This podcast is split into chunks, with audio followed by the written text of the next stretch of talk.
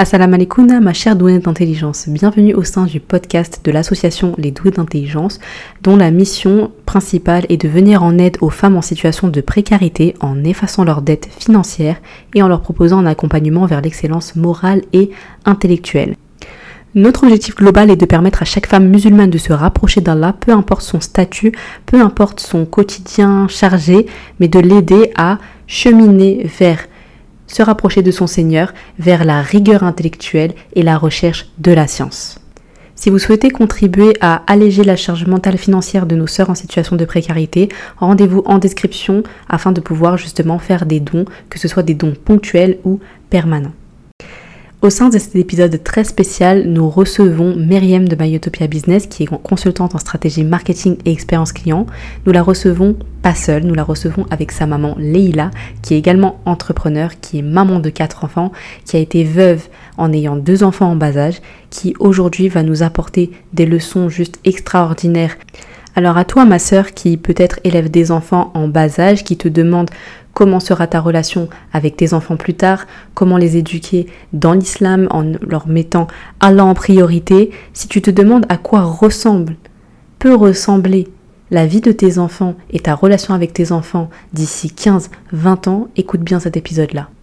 Si tu as des doutes sur ta manière de faire, si tu te demandes constamment si tu les amènes vers le droit chemin, si tu devrais pas plus insister, moins insister, comment comment préserver leur nature saine, reste accroché pour cet épisode. Et je voulais vraiment remercier Myriam et Leila pour cette interview, pour leur confiance.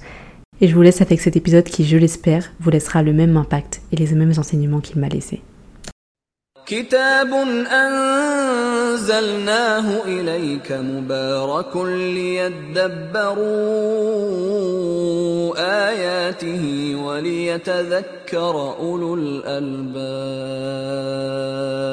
laissé. Donc salam alaikum, Myriam et Leïla. Euh, bienvenue donc euh, dans, dans, le podcast Les Doués d'intelligence. Je vous remercie déjà pour euh, m'avoir reçu aussi pour, pour vous interviewer. Donc là, hein, Myriam, elle a dû faire des négociations serrées avec sa maman pour, pour l'interview. Donc on va la remercier.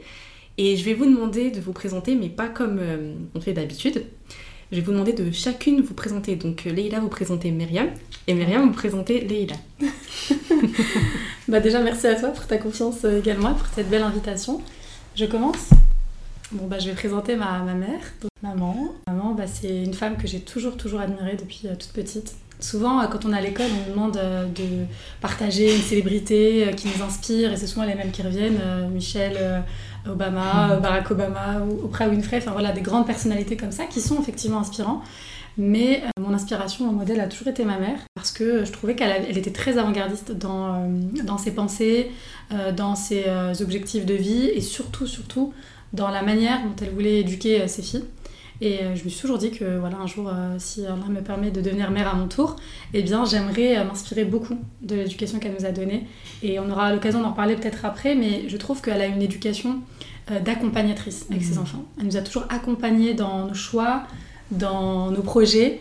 Euh, parfois elle comprenait, parfois elle comprenait pas, parce que bah, forcément, euh, voilà, on ne pense pas toujours pareil que nos parents, mais euh, il y a toujours eu beaucoup de respect, beaucoup de tolérance et de valorisation. Et en tout cas, je sais que ça m'aide énormément à être la femme que je suis aujourd'hui et que c'est une vraie force quoi d'avoir eu ce, ce cocon, ce foyer, bien que voilà, on ait eu aussi des, des, épreuves, hein, comme tout le monde.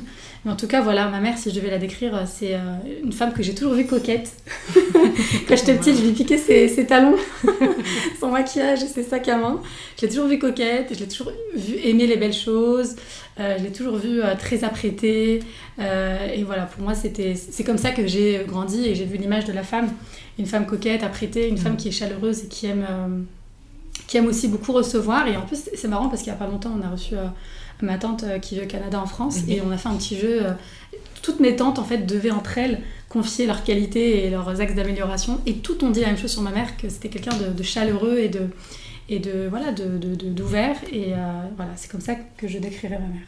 Ok.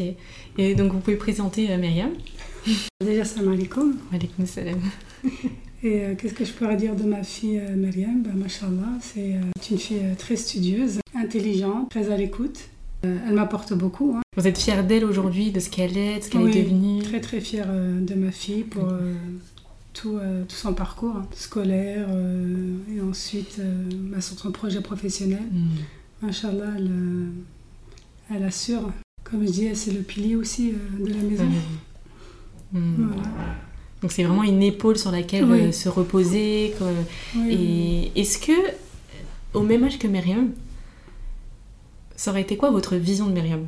Si c'était pas votre fille, c'est vraiment une, une, jeune femme que vous rencontrez, est-ce qu'elle vous aurait inspiré? Est-ce que comment vous l'auriez vous l'auriez vue? Vous auriez voulu être amie avec elle? Bah en fait, euh, Myriam là, c'est euh, c'est ce que j'ai en fait c'est ce que j'ai euh, je me suis battue pour qu'elle hmm qu'elle euh, soit, euh, qu'elle soit comme ça en fait. Donc elle correspond à la vision que vous aviez de, base. Oui, voilà. Alors on m'en parlait. Ok. Par ah rapport aux épreuves euh, que j'ai eues, j'ai eu beaucoup d'épreuves dans ma vie et pour moi c'était la priorité c'était déjà qu'elle soit au niveau des études. Je voulais vraiment qu'elle a des bagages. Et je lui ai toujours dit, j'aimerais que tu sois, voilà, dans l'avenir, tu sois une cause pour la femme. Je voulais que ma fille aide la femme. Hmm. Aide la femme et qu'elle a un métier qui. Euh, Donc qu'il soit tourné vers voilà, femmes. Voilà, qu'il soit tourné vers la femme. Ok. Et euh, franchement, ce que Mariam est maintenant, c'est, oh, machallah, pour moi, c'est mon épanouissement. Euh, et pour un parent, c'est la plus belle ah satisfaction. Je suis très, très, très fière de ma fille et très heureuse pour elle. Super. Quand Myriam vous a présenté, est-ce qu'il y a des choses qui vous ont touché, surprise Vous saviez qu'elle pensait ça de vous Ou hum, il y a des choses peut-être qui vous ont gêné Bon, on connaît, là, je, parle de gêne, de pudeur, euh, ou de, on n'aime pas souvent aussi être complimenté parfois.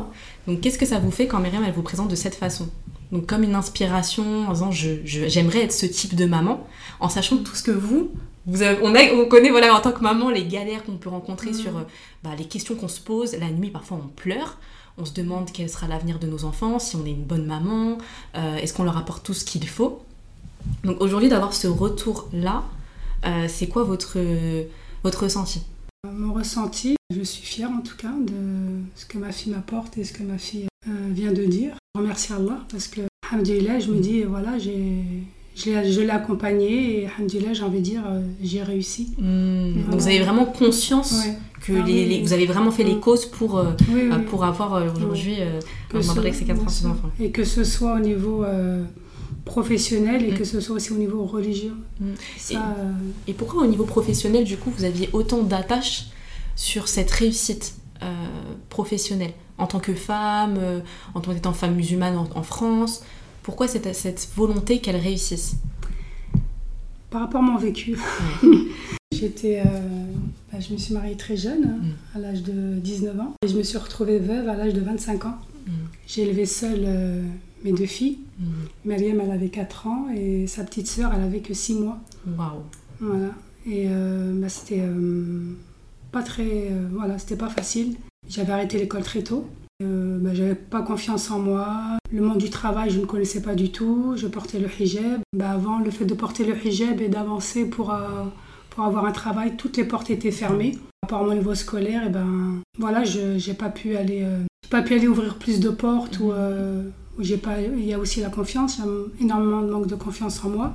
Euh, voilà, c'est ce que j'ai pu apporter à, à mes filles, hein, et c'est pour ça, mhm. voilà, le, le fait que je voulais absolument qu'ils étudient, qu'ils voyagent, qu'ils se mettent en mhm. avant, qu'ils s'expriment, qu'ils vivent leur jeunesse. et... leur jeunesse. Mhm. connaissent leurs limites en fait. J'avais pas besoin de leur donner des limites.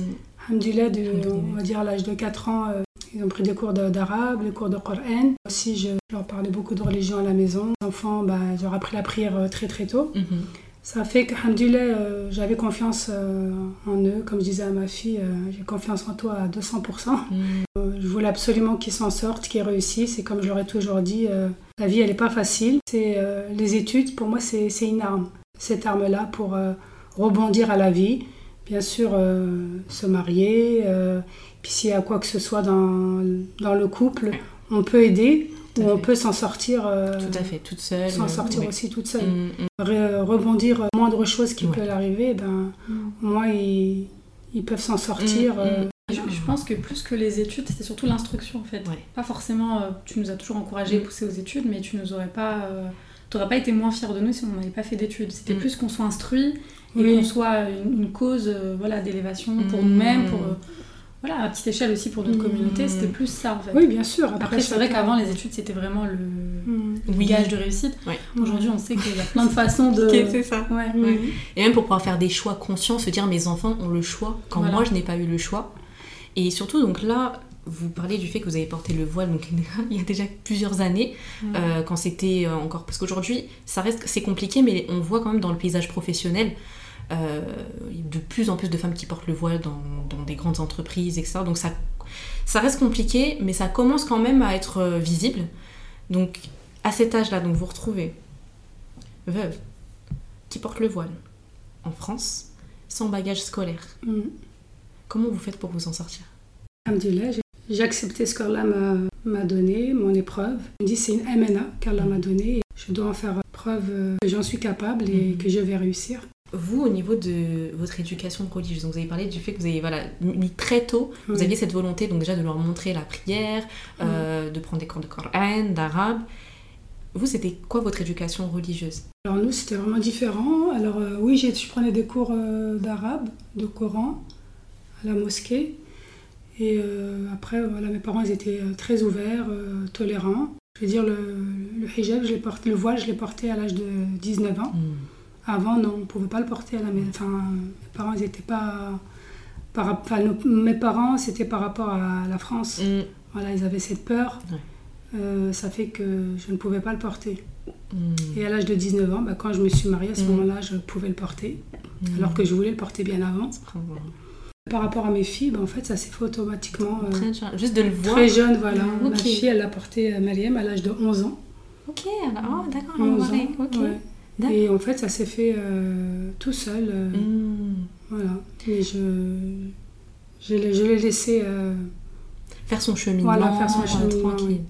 Mais Myriam, est-ce que tu as un souvenir de quand tu étais jeune, le moment où tu as pris conscience que étais donc musulmane, mais ce que ça englobait, donc euh, Allah en fait vraiment, avoir une relation avec Allah, se Mm. rendre compte que c'est le créateur, que c'est lui qui, qui, qui donne et qui reprend. Et, et puis même en tant qu'enfant, parfois on peut ne pas comprendre, se dire bah, pourquoi mon père et, et Allah m'a repris mon papa, pourquoi ma maman s'est retrouvée toute seule?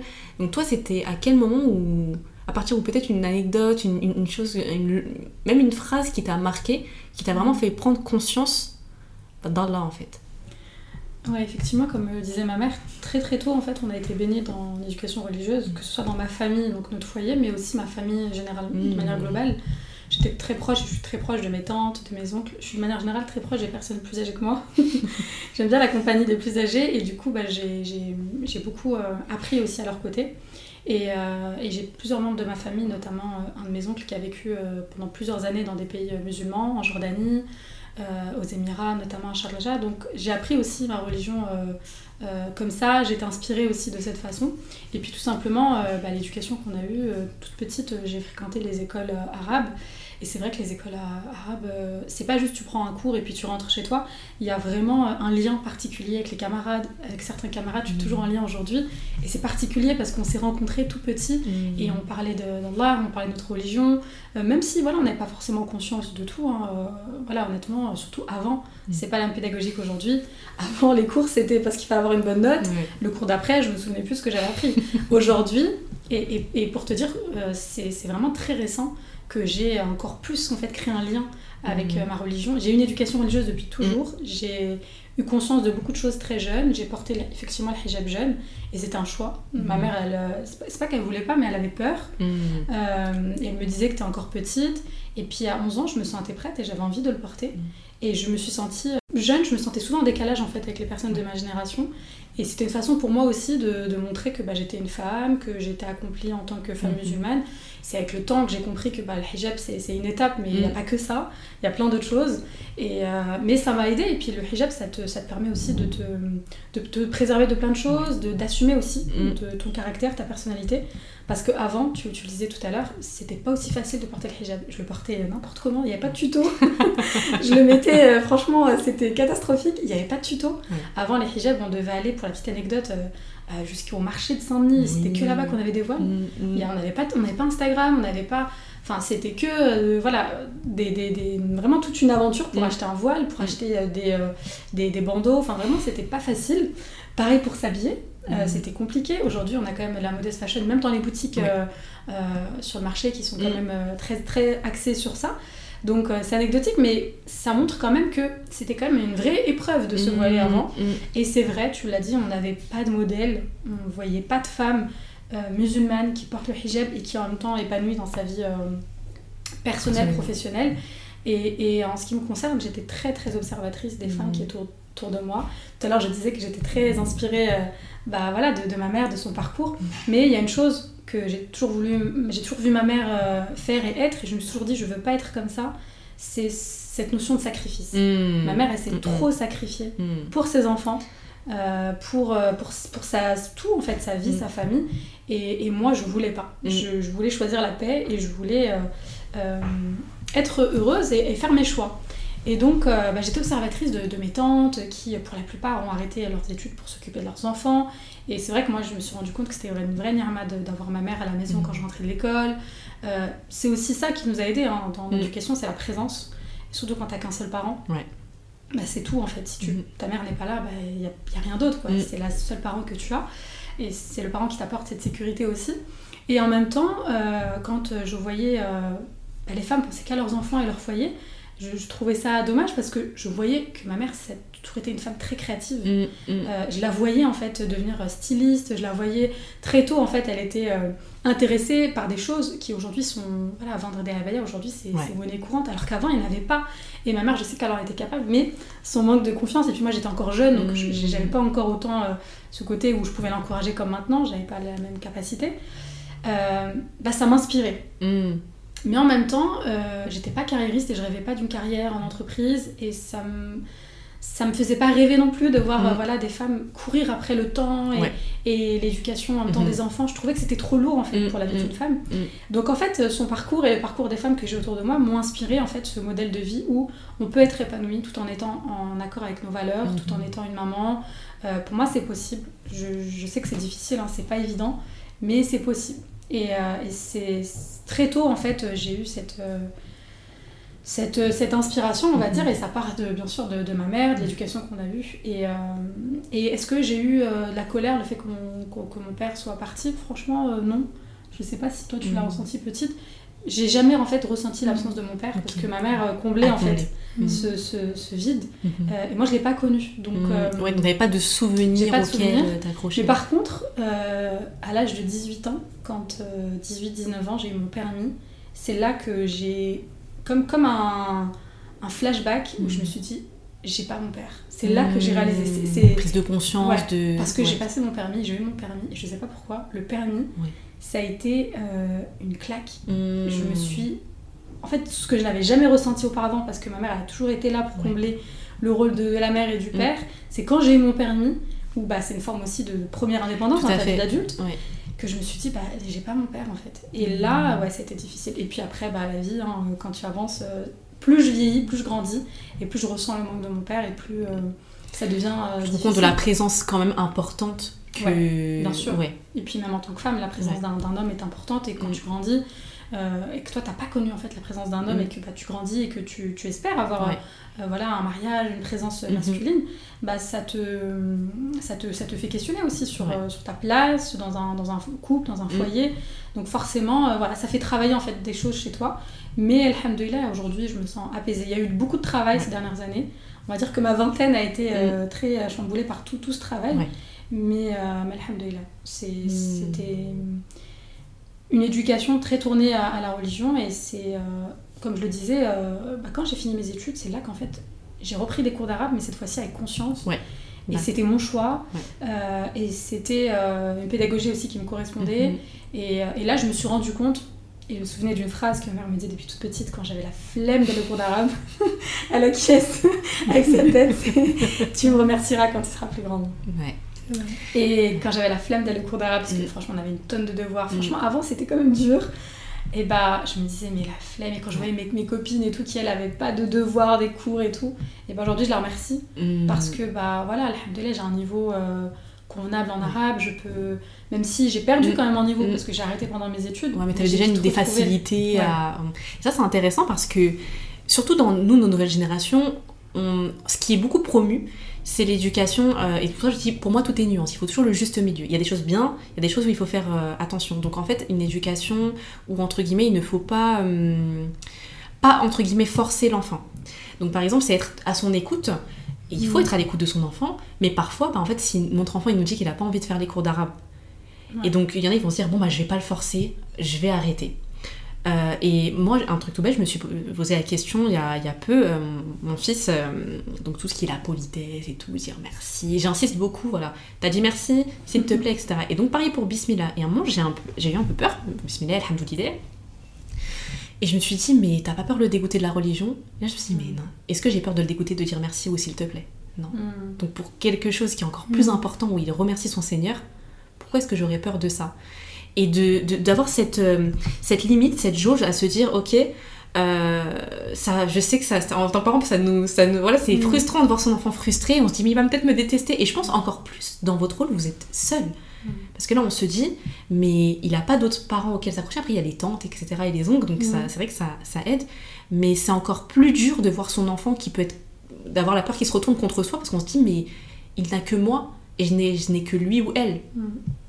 Donc quand je parle de, justement de mère sacrificielle, est-ce que ça vous aurait fait du bien d'entendre la jeune Myriam, mais vraiment jeune, à 8, 9, 10 ans, venir vous dire Maman, arrête d'en faire autant, je t'aimerais toujours quoi qu'il arrive? Je sais que ma fille m'aime, mais euh, pour moi c'est une mission. Hmm. C'est, comme je disais euh, tout à l'heure, c'est une MNA, c'est mon devoir de lui apporter ça et puis après, plus tard, quand elle grandira, c'est, elle verra d'elle-même voilà, où elle en est, qu'est-ce qu'elle veut faire. Mais pour moi, euh, quand elle était petite, euh, pour moi, c'est un devoir. Mm. Devoir en tant que musulmane et en tant que parent. Juste quelque chose sur laquelle pardon, je voulais rebondir. Quand j'étais petite, ma mère me parlait beaucoup.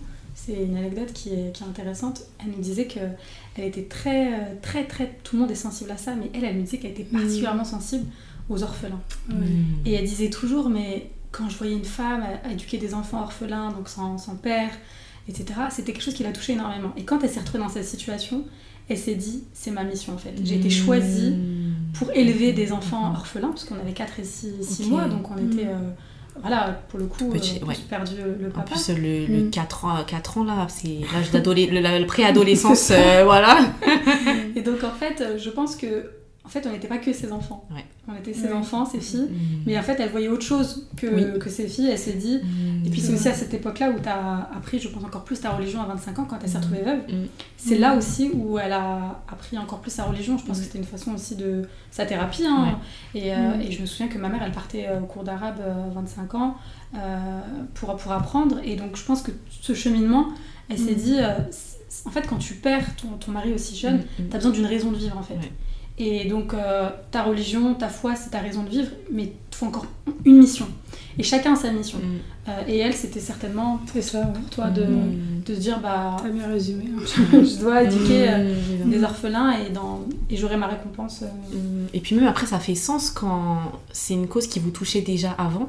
Et là, de se dire, mais en fait, Allah, il m'a facilité pour mhm. que c'est pas voilà comme si on n'avait pas d'attrait particulier envers les orphelins et on, on s'y retrouve euh, investi de cette mission là mais là de se dire j'étais déjà touchée de le faire c'est quelque chose qui m'appelait et en mhm. fait ça, ça, vous appelait parce que vous alliez vous-même être confronté à cette situation là et hum, finalement quand vous parlez de mission en tout cas moi ce que ça m'évoque c'est que on sent que c'est pas la mission pour les enfants au-delà des enfants mais en fait on voit bien que la mission première c'est pour Allah en fait c'est ça et mm. de se dire et c'est pour ça aussi que parfois quand c'est lourd de se dire ah mais je le fais pourquoi mm.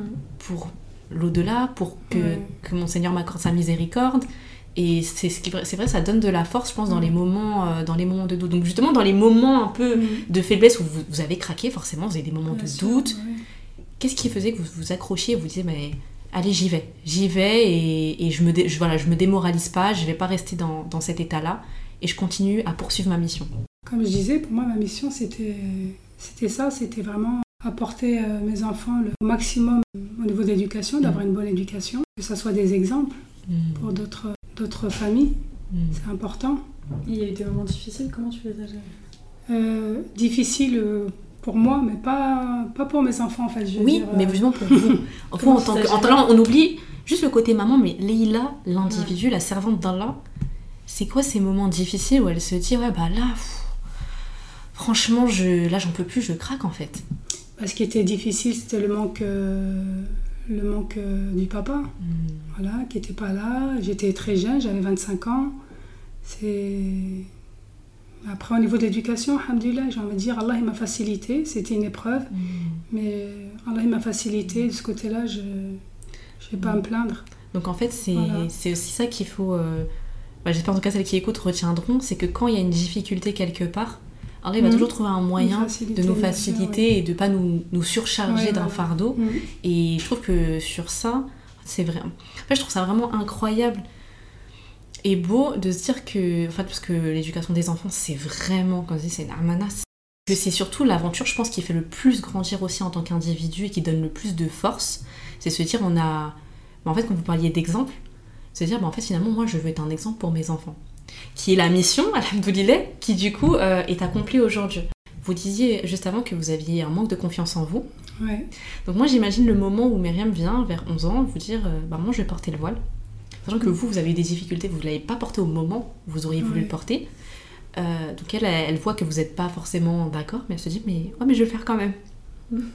Ça vous évoque de la fierté à ce moment-là ou pas? Pour elle de se dire euh, bah là ses, ses opinions en fait elle a, elle a une force et une confiance en, telle en elle qu'en fait elle a même pas peur du fait que moi ça me fasse peur. En tout cas c'est, c'est- vous avez lui avez vraiment laissé l'espace Mm. de pas être d'accord avec vous en fait entre guillemets. Non, au contraire, j'étais très fière. Tu t'es dit, elle est pas comme moi. euh, Ça, c'est une phrase qu'elle nous disait souvent, Ouais. ma mère, c'est que je veux pas que vous soyez comme moi par rapport à, Mm. à son manque de confiance qui l'a parfois euh, limité dans ses choix. Ouais. Mm. Donc en fait c'était dans la vision, en tout cas quand encore une fois on revient sur la vision éducative, c'était de se dire je veux que mes enfants soient des personnes qui aient le choix, Bien qui aient sûr. confiance en eux Mm. et qui aient leur propre indépendance intellectuelle. Se C'est dire voilà je réfléchis, bah, même si le, le monde entier n'est pas d'accord euh, avec moi, tant que moi c'est bon, je suis en accord avec mes valeurs et mes principes, c'est bon. C'était ta mission aussi. Mm. Oui, c'est ça. ça. Mm. Donc vraiment vous avez donné tout pour euh, Mm. En fait, pour vraiment ce que vous, vous aviez manqué, se dire, bah moi, mes filles, elles vont pas manquer de ça. Elles vont Mm. pas manquer de... de... Pas manquer d'une écoute, d'une confiance, de d'assumer. Et surtout, bah, je pense que quand... on- Oui, effectivement, quand notre fille de 11 ans nous dit... euh, je vais porter le voile, on est en France, il y a, voilà, c'est, Mm. elle va se faire convoquer, euh, elle va- et puis même, le, c'est difficile aussi, ça je pense que le fait de d'arriver en se disant, elle va devoir vivre chaque jour, aller à l'école, l'enlever, le remettre. Mm. Ce qui est une violence euh, inouïe. On va dire, elle l'a mis en sixième. Et en Ouais. sixième, bon, c'était une école musulmane. Ça fait que c'était une facilité. Ah d'accord, donc Oui, voilà. étudié en... En première année seulement. La sixième, l'année où est-ce qu'elle l'a mis, euh, en fait, c'était en CM2. Elle me disait, maman, je vais mettre le hijab. Et je lui disais voilà, t'es encore trop jeune. Elle m'a dit, non, dès que je rentre en sixième, je le mets. voilà, c'est ma première. euh, Non, non, je vais le mettre. Et puis voilà, comme c'était une école musulmane, bah, c'était beaucoup plus facile. Hmm. Et voilà. Et puis après, bah, la cinquième, elle était carrément dans une école catholique. C'était vraiment différent. Donc en fait, vous avez chose. orienté leur éducation, oui. encore une fois, de manière à ce qu'elles aient le choix et qu'elles n'aient pas à vivre, Mm. euh, ben, de, comment dire, d'être pas déconnectées de ses principes, mais ouais, il y en a beaucoup qui disent qu'elles se sentent schizophrènes, de se dire voilà, je vais me couvrir. Au final, je passe la, la moitié de ma journée non couverte. Euh, je, j'ai des griefs avec mes professeurs, qui, ou même on peut, on peut me, me sous-noter Bien sûr, parce que je porte le voile. Mm. Donc en fait, mais maintenant c'est marrant en fait de Mm. voir que vous aviez vraiment une idée en tête de, Mm. de vous dire comment est-ce que vous, en fait le chemin que vous souhaitiez pour elle et vous avez fait les causes. Donc même parce qu'en plus du coup ça a un coût de se dire je vais investir pour donner la liberté à mes enfants. Ouais. Ouais, c'est ça, effectivement. En, en sixième, j'étais dans une école musulmane, donc c'était, euh, alhamdoulilah, accepté, heureusement, et c'était très une grande facilité pour moi. Par la suite, ma mère a- avait décidé de, de mettre dans une autre école pour plusieurs raisons. Une école catholique, mais là aussi, même si voilà, ce ne sont pas des musulmans, mais ils Mm. partagent en fait ces valeurs. Tout à fait. Euh, c'est c'est vraiment, moi j'ai apprécié énormément mes années dans, dans ce collège. Euh, et euh, il y a une tolérance, et Mhm. mes professeurs, même, je me souviens qu'il y avait une prof qui m'avait vu avec mon hijab dans le bus, et qui était trop fière de voir. euh, euh, et puis, ils ont, enfin, on, on le sait de toute façon quand on apprend euh, notre religion, qu'on est très proche euh, Mhm. des, des catholiques sur beaucoup de choses, dans notre éducation, Mhm. dans la pudeur. Enfin, il y avait beaucoup, beaucoup de, de règles dans cette école qui était plus proche de ma religion que si j'avais été dans une école, par exemple, publique. Donc, j'ai pas senti en fait un décalage. Au contraire, je me sentais, je me sentais bien à ma Ouais. place. Évidemment, pas comme euh, Mm. avec des musulmans, Mm. parce que c'est pas, C'est pas la même chose. Mm. Mais alhamdoulilah. Mais euh, Mm. c'est vrai que pour euh, la, la- la- la question tout à l'heure de, de- du choix, j'ai très vite senti en tant que, que jeune adolescente puis jeune femme que je devais m'imposer parce que ma mère elle, elle avait toujours très peur pour tout Mm.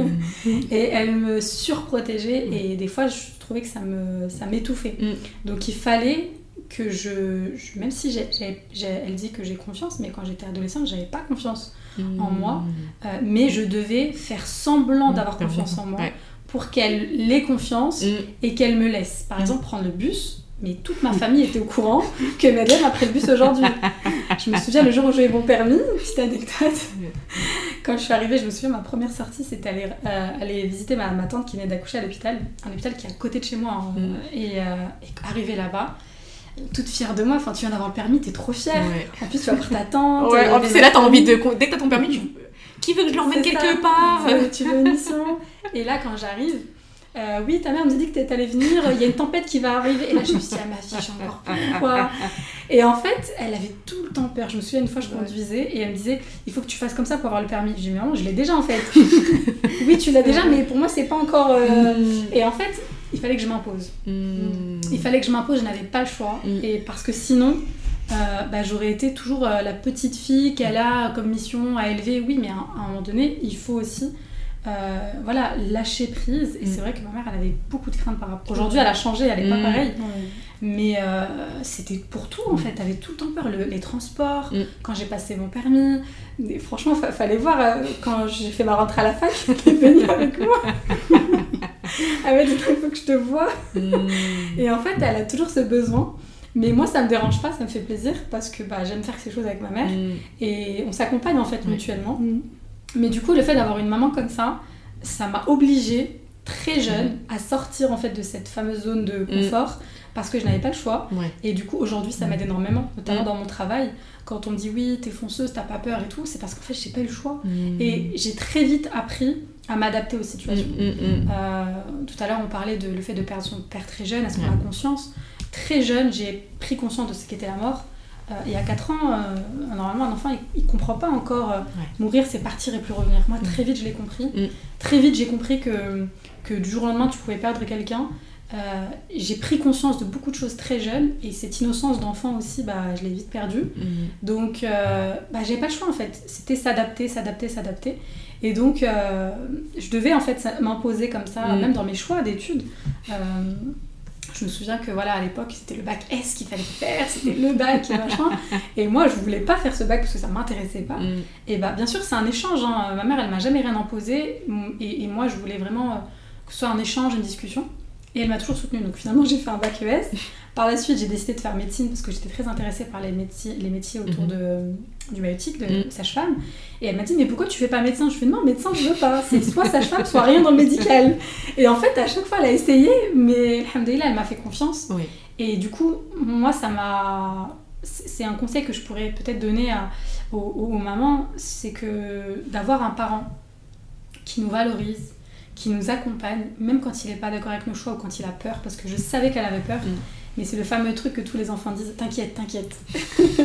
Et des fois, ouais, mais moi-même, j'étais pas confiante, mais je devais euh, voilà, euh, incarner cette confiance pour qu'elle ait confiance.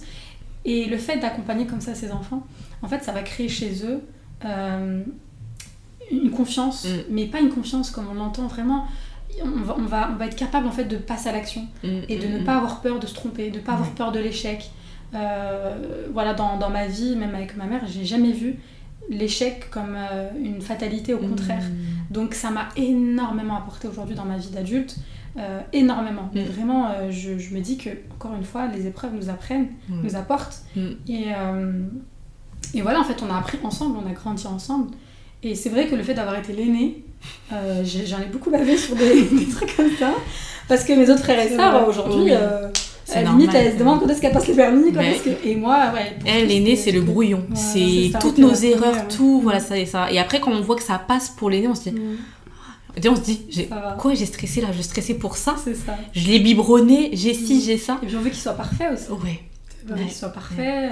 Euh, sur toute euh, l'école, l'arabe, l'anglais, le sport. Le sport, elle a essayé, mais elle m'a mis à tous les sports. Ça, c'est le truc. réussi, ça. Ça, ça c'est son, son regret.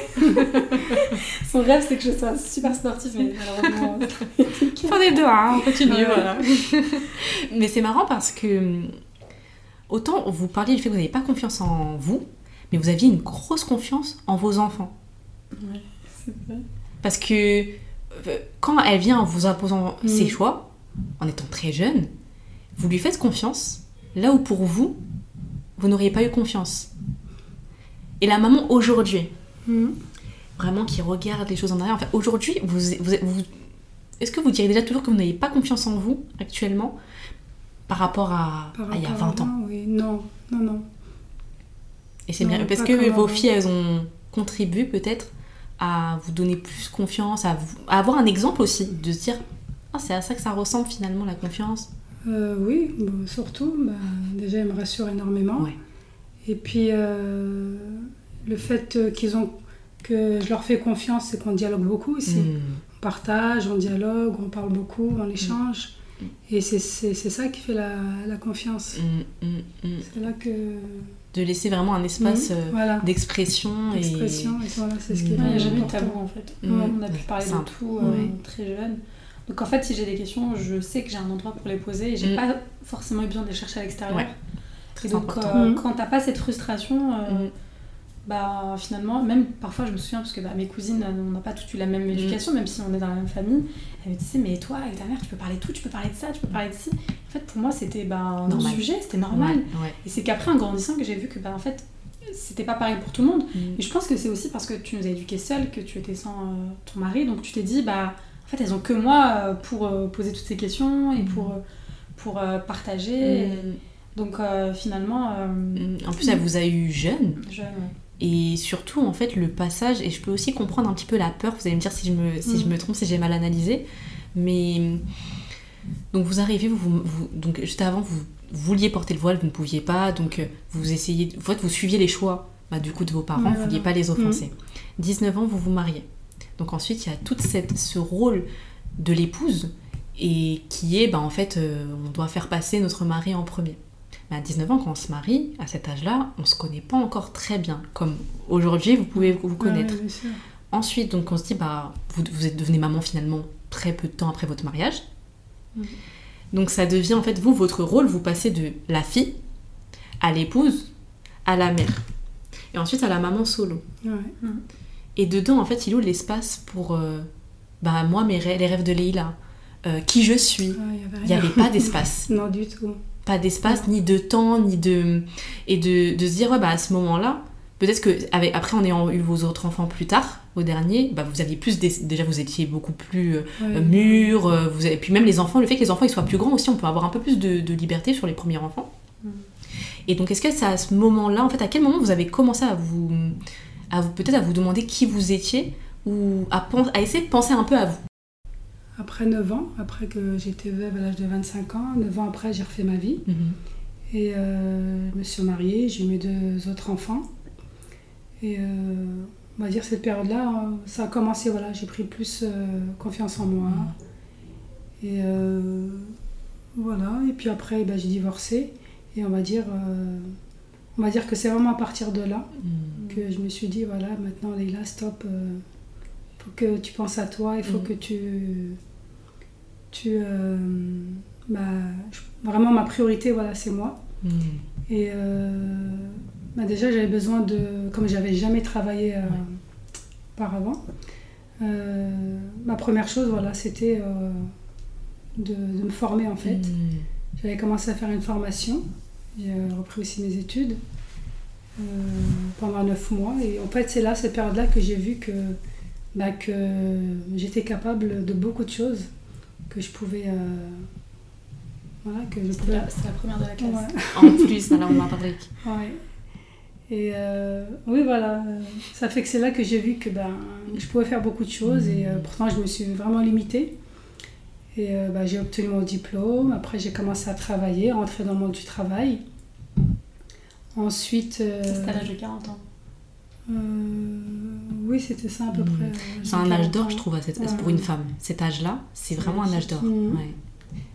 Ensuite, bah, j'ai eu des soucis de santé, j'avais arrêté et j'ai repris un, un travail. J'étais pas diplômée et puis j'étais beaucoup appréciée. Et à ce moment-là, on m'a dit euh, si tu as ce diplôme-là, à ce moment-là, on, on te prend un CDI. Ok. Puis là, je suis retournée en formation et j'ai décroché mon diplôme. Et ce qui était bien, bah, c'est m'acceptait avec euh, le hijab, avec, le- voilà, avec le voile. Et bah, j'étais très très épanouie. Je travaille avec euh, des personnes en situation de handicap euh, mental. Mm. J'aimais beaucoup euh, ce public. Et voilà, vraiment, c'est là j'étais euh, mon épanouissement, la confiance en soi. C'est vraiment ces, ces deux-là où je me sentais vraiment euh, bien en tant que, En tant que, que en femme, tant que femme. individu. Voilà. Et en tant que maman aussi. Maman aussi, oui. bah, Ouais. Mes enfants, ils étaient beaucoup plus grands. Ouais. Euh, comme je disais, c'est une mini-entreprise. Il fallait juste s'organiser, gérer les repas, l'organisation. Et voilà, mettre... euh, puis j'ai mes deux grandes filles qui m'aident énormément. Mm. Myriam, euh, bah, qui est la deuxième maman. hein. Mm. C'est la deuxième maman. voilà. Donc 40 ans, Mm. euh, le début en fait du voilà. la naissance finalement de, de Leïla en tant que femme, pas femme épouse mais vraiment la femme. Mm. Et du coup donc euh, vous avez parlé du fait que vous avez repris donc des études euh, et aujourd'hui vous avez lancé aussi votre entreprise. Oui, là, c'est euh, bah, c'est tout récent. J'ai fait une formation et puis là, je travaille. euh, voilà, ma petite entreprise, c'est euh, tout ce qui est la personnalisation. Donc vraiment après 40 ans Mm. vous êtes rattrapé, vous avez fait Ouais. plusieurs formations. Du coup Mm. vous avez fait combien de formations au total? Euh, J'en ai fait euh, Dans la trois. aussi. Oui, ça c'est. euh, Vraiment plaisir. c'est marrant, tu parlais de créativité et là on voit une grosse connexion en fait à ce, Oui, ce oui. côté créatif. Et j'ai vu en fait que j'aimais beaucoup, euh, je crois que comme Myriam, j'aime- bah, moi j'aime beaucoup les études, euh, les formations. Mm, mm, mm. euh, ouais. Oui, t'as- t'as- rien que depuis dé- décembre, je crois que tu as fait de- trois formations peut-être? Oui, dans- j'ai fait des formations au niveau de la personnalisation, la pâtisserie. Après ça, c'est vraiment un plaisir, euh, un, un plus. Mais j'aime beaucoup tout ce, qui est, tout ce qui est dans la créativité, j'aime beaucoup. Mm. Mm. Et, et ma mère est arrivée plus jeune d'être d'être dans la, dans, dans, dans la mode, la couture. Oui. Elle dessinait des, euh, des, euh, des Mm. vêtements, etc. Donc euh, je l'ai toujours vue en fait dans, dans, dans, dans les métiers liés à, liés à, à la mode. Mm. Et puis même à la, ouais. j'ai envie de dire à la beauté en fait. Ouais, la beauté, la ouais. beauté, la beauté de, de ben, la, la personnalisation, c'est ça attire Ouais. l'œil, c'est beau. Parce que du coup on voit que ça t'a beaucoup influencé comme tu le disais Mhm. euh, au début. Tu as toujours vu ta mère coquette, euh, faire attention aux belles choses, etc. Et aussi, et ça je trouve que c'est une super belle leçon et vraiment de se dire que, en tout cas si vous rêviez d'être un exemple, pour moi c'est aussi la mission qui, qui est aujourd'hui réussie parce que il y a beaucoup de personnes qui peuvent se dire à partir d'un certain âge, surtout nous, nos générations, on est pressé par le temps.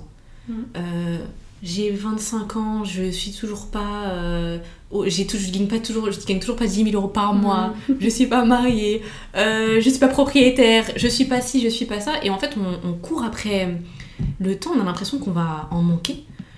Et de se dire que, enfin, moi, je suis des générations qui sont un petit peu en dessous de nous, on a l'impression qu'on est des momies. Nous, déjà, nous, on a l'impression qu'on a, voilà, 20 27, 29, 30, on est des momies. Et de se dire, bah non, en fait, même, euh, même à, à 40 ans, 50 ans, 60 ans, 70 ans, on peut encore euh, déjà être euh, nous, on peut encore apprendre, mais surtout que, euh, et j'espère encore une fois que ce message sera reçu, se dire qu'on a le droit, même quand on est parent, d'être soi, et au final, je pense que plus on est soi, euh, sans que ça mette à mal nos enfants, bien sûr, et plus ça les inspire, et en fait, eux-mêmes, sur euh, leurs aspirations de vie, bah, ça les incite finalement à être, euh, à, bah, être plus libres aussi dans leurs choix, dans leurs décisions, à pas vivre effectivement tout le temps dans la peur, et je pense surtout à, à vraiment connaître aussi le sens du tawakkul en fait.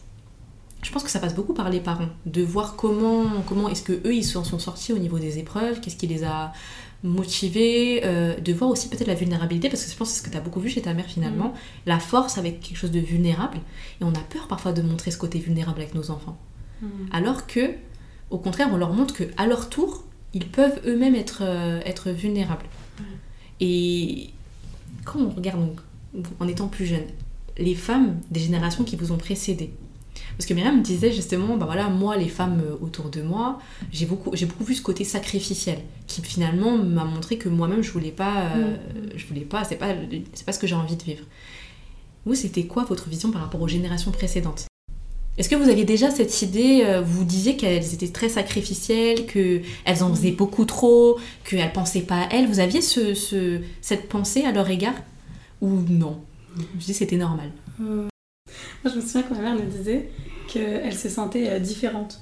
Ouais. Tu vois, parce que je disais qu'elle était très avant-gardiste. Bah, c'est des femmes qui ont énormément souffert, hein. ils n'avaient pas le droit... Déjà, ils s'exprimaient pas, ils n'avaient pas le droit de mm. dialogue. On va dire que c'était un petit peu différent que, que, nos parents, bien sûr. C'était un petit peu plus différent. Mm. C'est vrai que ça a beaucoup, mm. euh, beaucoup aujourd'hui changé mm. et euh, où il y a quand même plus de conscience.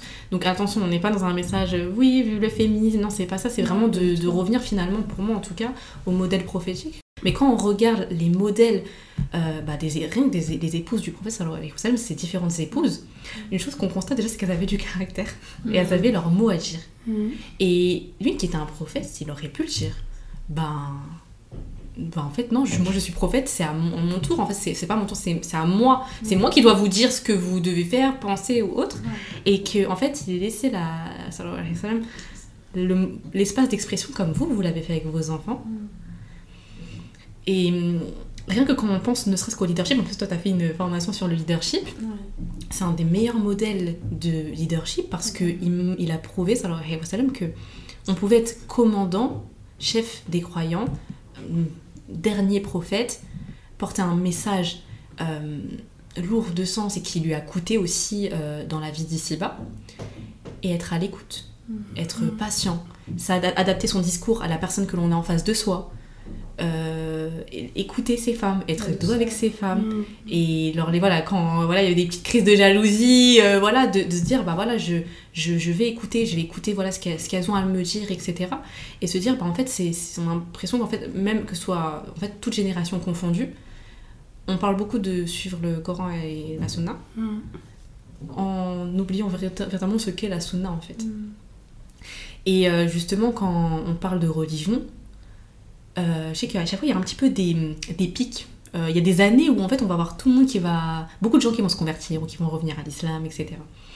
Euh, donc vous, vous les avez vu passer. Moi, je sais qu'en tout cas, beaucoup de personnes parlent de 1998. c'est une année, une année phare et 2013. On parle beaucoup de religion. Voilà. Et comment vous entouriez déjà, en fait, au-delà de la famille, comment vous entouriez pour essayer de faire en sorte d'avoir des bonnes fréquentations, des personnes qui vous rappellent euh, bah, quelle est la place finalement, euh, qu'est-ce qu'on doit faire, quelle est notre mission première, qui est d'adorer Allah. Comment vous, vous avez essayé de construire ce, soit ce cercle, ou si vous ne l'aviez pas, de l'incarner pour vos enfants? Bah, J'ai fait confiance à Allah. Sinon, en 99, bah, moi j'avais. Euh, c'était déjà l'âge où, j'avais perdu mon mari. Hmm. Et pendant ma période de Hadda, moi j'avais pris des cours, des cours d'arabe. Ah cours d'arabe, cours de Coran. tu dis peut-être parce que tout le monde ne comprend pas l'arabe. la période où la, la femme. Euh, oui, le deuil, voilà. Mm.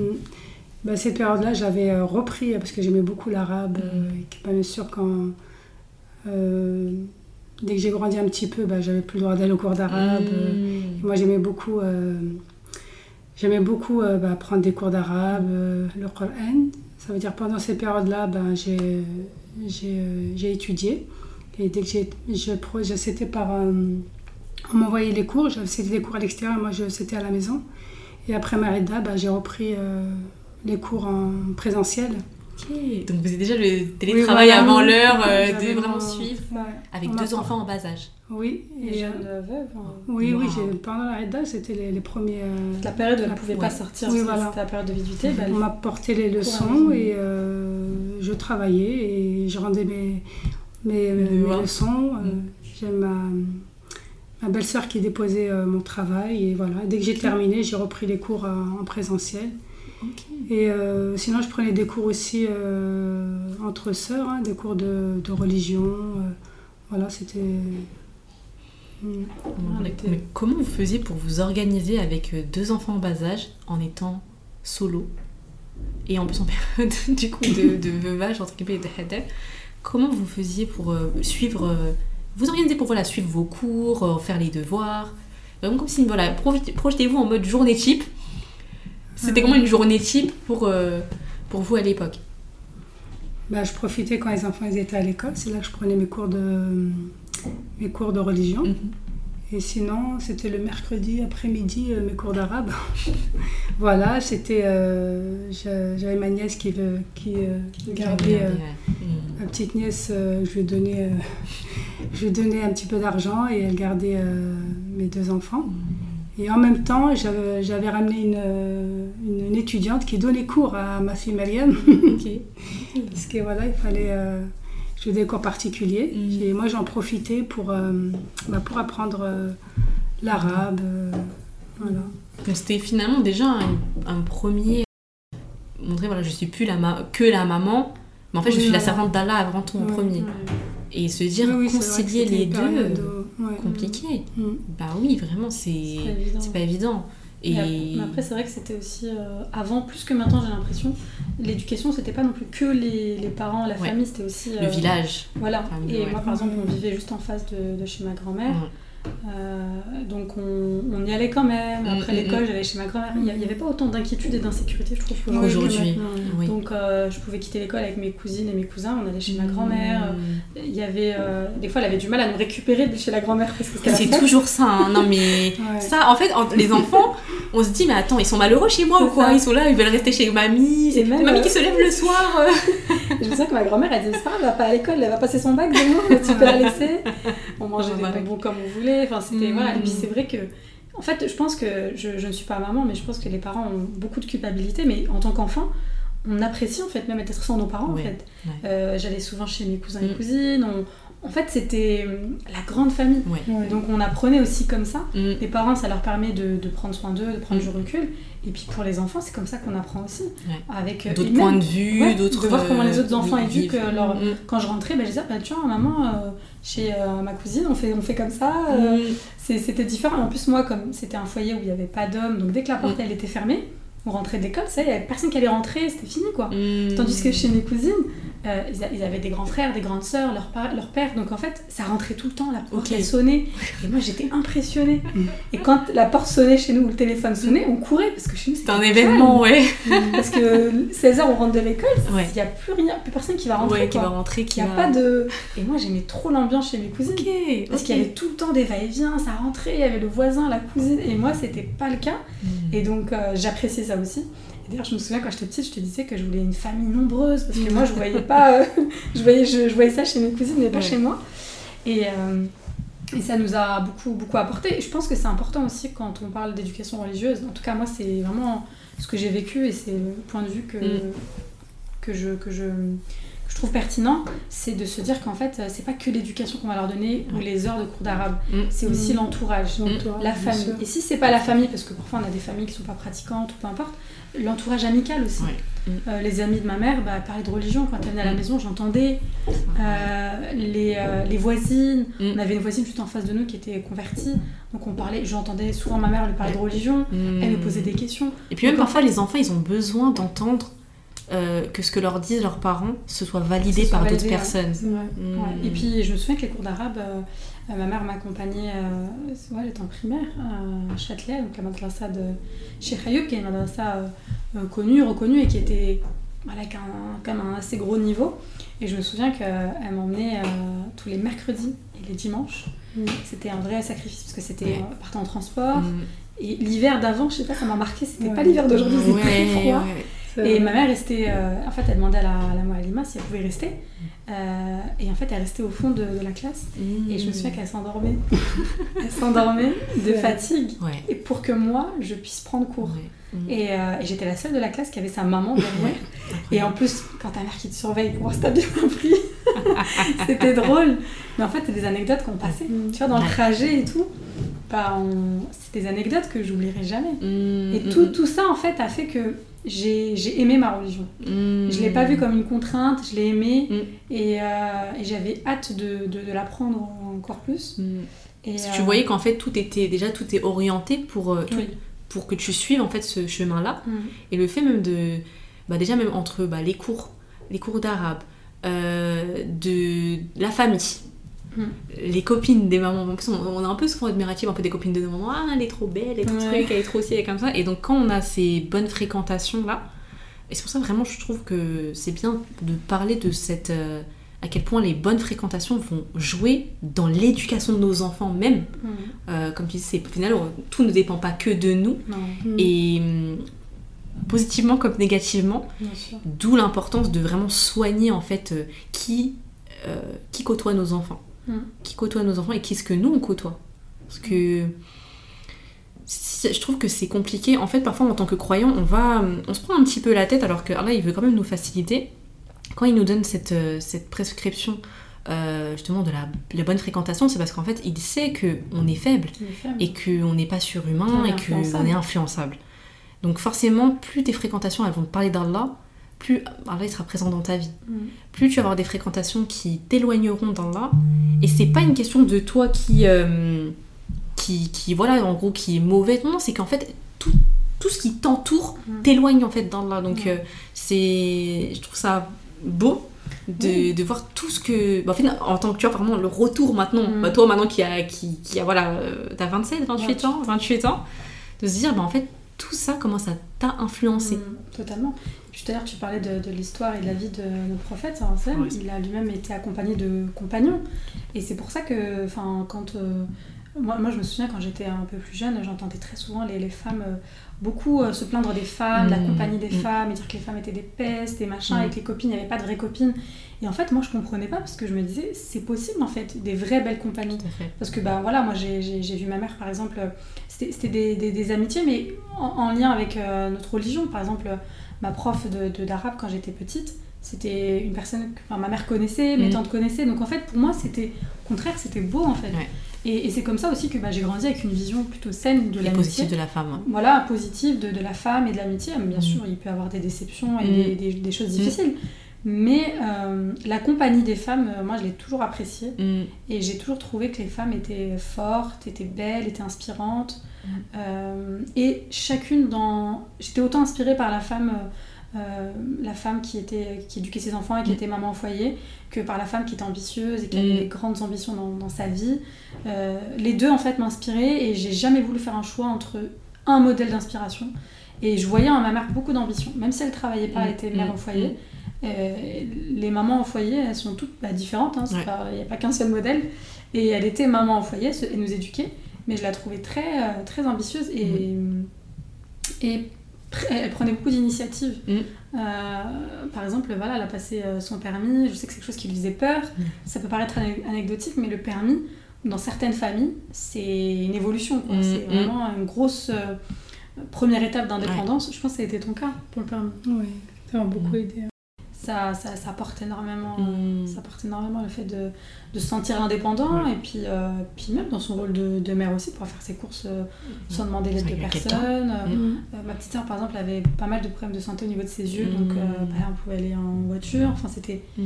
c'est tout simple, mais voilà, il- chaque femme en fait entreprend à sa manière et en fonction de son, son, son départ en fait. Mm. Mm. Euh, pour certaines, euh, passer le permis Mm. et, euh, et avoir, je sais pas, le bac, c'est Mm. énorme par rapport à son vécu, son éducation. C'est une mobilité sociale qui est déjà énorme. Mm. Mm. Et donc, forcément, moi, bah, je pouvais que faire plus. Et, et alhamdoulilah, j'ai été accompagnée. Et, et voilà, et puis je suis, je suis contente aujourd'hui de voir que bah, je, je. Comment dire Je, je suis contente en fait d'avoir su aussi euh, faire mes propres choix. Parce que. euh, parce que c'est pas évident, c'est pas évident du tout. Mais euh, alhamdoulilah, je suis, je suis contente de ça. Et puis surtout, je me dis que sans ma mère et sans son éducation, euh, je serais pas du tout celle que je suis aujourd'hui, Mm. ça c'est certain. Mm. Et elle m'a beaucoup beaucoup apporté euh, sur tous les, tous les plans. ouais. Tous les plans. Et le plus important, euh, ça reste la religion. Même si un enfant se perd, Mm. Euh, Il y aura toujours une branche, Mm, enfin voilà. c'est l'encre Il y a une racine en fait. tout tu fait. pourras pas. En fait, à un moment donné, tu vas être en panne, tu as besoin de remettre de l'essence, Mm, tu vas mm, chercher mm. l'essence où À la source. Et tout à fait. Donc, euh, même si vos enfants se perdent en cours de route, parce que bah, on a vu autour de nous, euh, parfois des parents tout donner à leurs enfants, et c'est, il faut pas croire que parce que tu donnes l'éducation, parce que tu donnes tout, que ton enfant va être comme tu le souhaites. Ma mère a été prouvée dans le mariage, Mm. alhamdoulilah, dans l'éducation, Allah l'a facilité, Ouais. même si elle a eu son lot d'épreuves aussi. Mm. Mais il y a d'autres femmes, c'est l'éducation, Oui. où elles sont éprouvées. Pourtant, elles ont tout donné. Ouais. Mais euh, voilà, il faut aussi se dire que on est responsable des causes. Et c'est le résultat qui résultat, appartient. euh, On n'est pas responsable de que va devenir notre enfant tant Mm. qu'on a fait les causes, qu'on a Mm. tout donné. Mm. Et se dire, parce que moi j'en ai vu des personnes se perdre à un moment donné, mais alhamdoulilah, ils ont quand même ce. On sent qu'il y a une éducation, on sent qu'il y a eu quelque chose à la base, à la racine. Et ton... t'as besoin à un moment donné de te ressourcer et tu les ressources auprès des tiens. Et, euh, et ça, c'est franchement un trésor incroyable Mm. à donner à ses enfants. C'est de, de- de- d'éduquer en fait Ouais. Euh, sous, le, le- voilà, sous notre religion. Mm. En faire ouais, la priorité et, et puis même quand, comme tout à l'heure tu disais, quand euh, ta mère elle disait euh, tu me remercieras plus tard, ouais. dire bon, même si on fait face aux frustrations de notre enfant, Mm.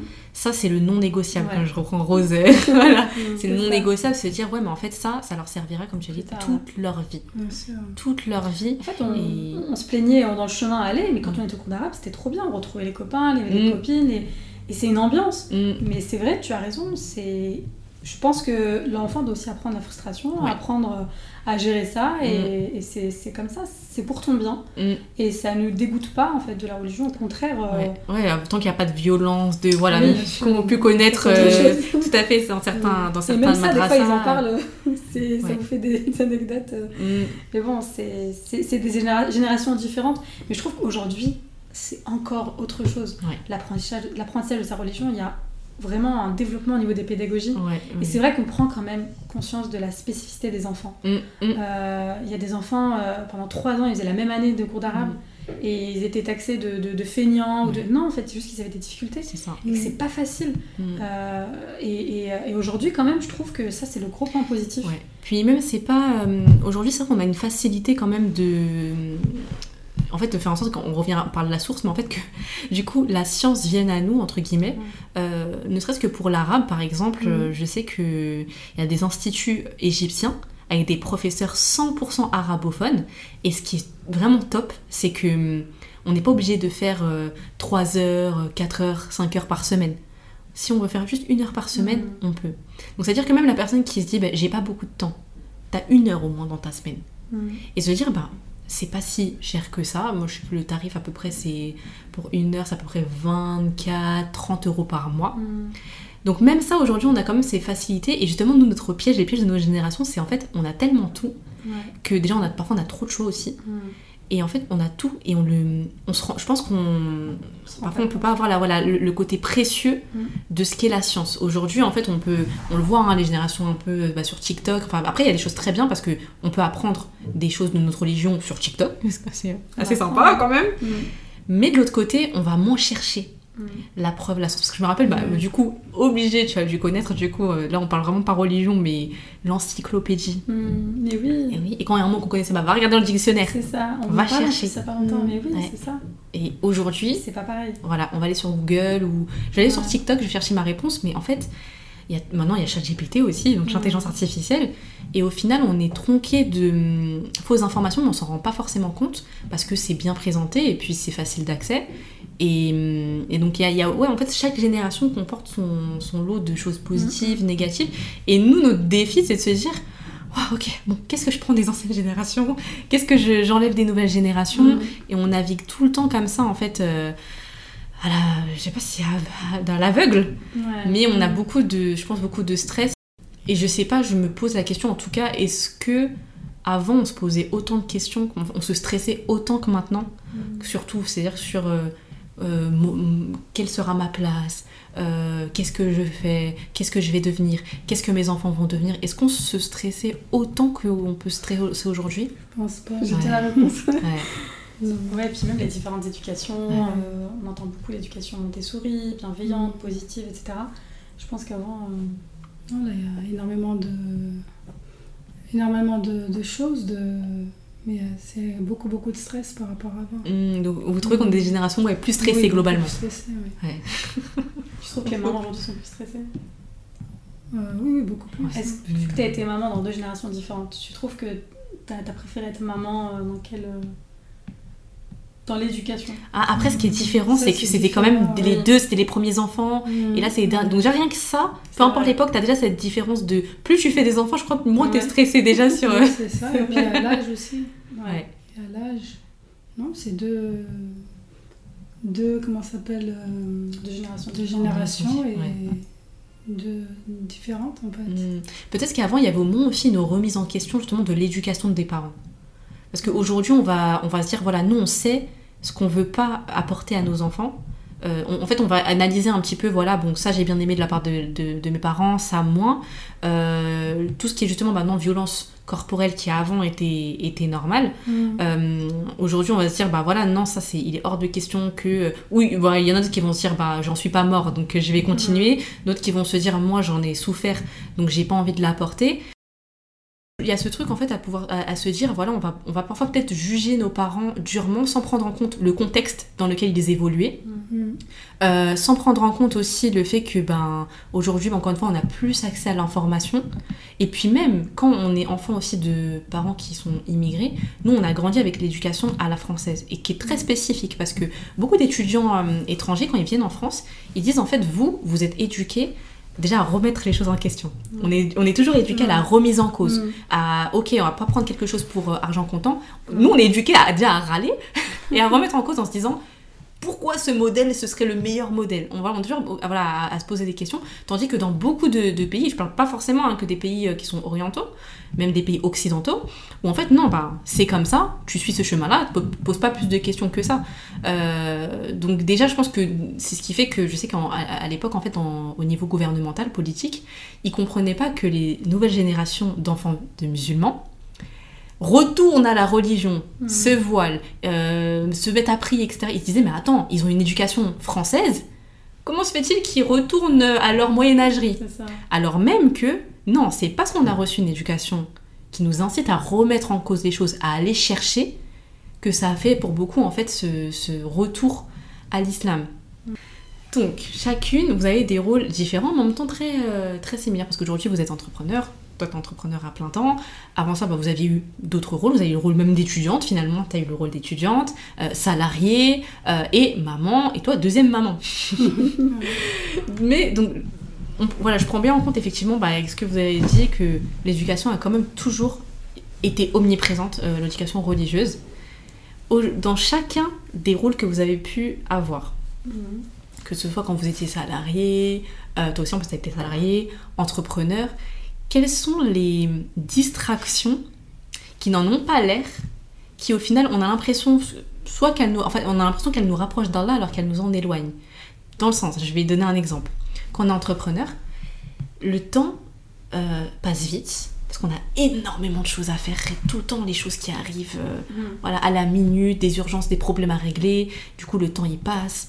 On voit, oh, c'est l'heure de la salade. Parfois, il y en a qui, qui peuvent rater les salades parce que, alors qu'en fait, il y en a, on va se dire, j'entreprends pour pratiquer ma religion. Mais en fait, on, on- les, on, voilà, on va avoir des débordements parce que le temps, parce que euh, finalement, peut-être euh, beaucoup de témoignages aussi euh, arrivent sur le fait que les personnes qui font la hijra, donc pour la hijra, c'est ceux qui vont émigrer vers un pays musulman, ils disent qu'en fait, ils ont l'impression qu'ils avaient, leur foi était plus forte Ouais. en pays non musulman qu'en pays musulman. Mm. Du fait qu'en fait, c'est tellement normalisé maintenant d'entendre l'Éden, euh, de pas avoir à se battre pour imposer sa foi, etc., qu'ils ont l'impression que ça a provoqué une baisse de foi. Donc du coup, ma question, c'est, euh, en tant que... bah, Aujourd'hui, par exemple, quels sont les, les, les pièges que vous pouvez rencontrer au quotidien? Où vous vous rendez compte, Hum, là, je suis peut-être pas en train de, de prioriser Allah euh, comme il le faudrait, ou, ou un moment peut-être que vous vous êtes dit ça, où j'ai l'impression que je, je suis pas forcément les valeurs ou le, ou le chemin qu'Allah il aimerait pour moi, qui est le meilleur chemin pour moi. En fait, moi, comme je t'ai expliqué tout à l'heure, euh, j'ai arrêté mes, mes études, euh, enfin mes, mes cours d'arabe. J'ai commencé à 4 ans et j'ai arrêté à l'âge de 18 ans. Parce qu'à 18 ans, j'ai j'ai fait la PACES, donc la première année commune des études de santé. Et c'était une année qui était très difficile. Et du coup, j'ai arrêté les cours d'arabe à ce moment-là. Euh, et ensuite, j'ai pas repris. Pourtant, après, j'ai fait une licence, donc j'avais quand même plus de temps. Euh, J'avais tellement fait des cours et c'était en plus très intense, très difficile, beaucoup de devoirs, etc que euh, ça m'avait un petit peu voilà genre là je veux faire une pause mais euh, mais voilà j'étais dans mes études j'étais dans ma vie aussi puisque j'étais étudiante mais j'étais aussi salariée j'avais des jobs étudiants enfin voilà quoi je construisais ma, ma, ma vie de, de jeune femme et euh, quand j'ai fini mes études donc à l'âge de 24 25 ans euh, j'ai eu mon diplôme, donc la mission que maman attendait est faite, ça y est. J'étais aussi, voilà, c'était aussi mon choix et j'avais envie de faire des études. C'est pas seulement parce que c'était le modèle de, de réussite pour ma mère, mhm. mais effectivement, je ne cache pas que bah, c'est aussi une façon de, de, voilà, de rendre fier son parent, surtout mhm. quand elle est née. Euh, voilà. Une fois que cette mission a été remplie, j'en ai, j'en été satisfaite, j'étais contente, j'ai obtenu mon CDI. Là, j'ai senti euh, un, un, un, manque, quelque chose.